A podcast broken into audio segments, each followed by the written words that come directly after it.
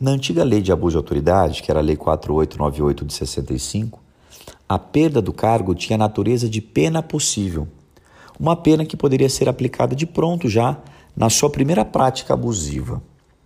Na nova lei de abuso de autoridade, a perda do cargo não aparece mais como pena, aparece como efeito não automático da condenação e ainda assim reservada para os casos de reincidência abusiva.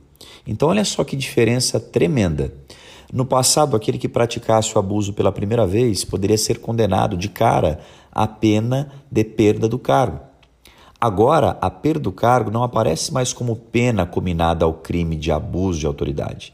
A perda do cargo é um efeito não automático, isto é, que exige motivação e ainda assim reservado para os casos de reincidência abusiva.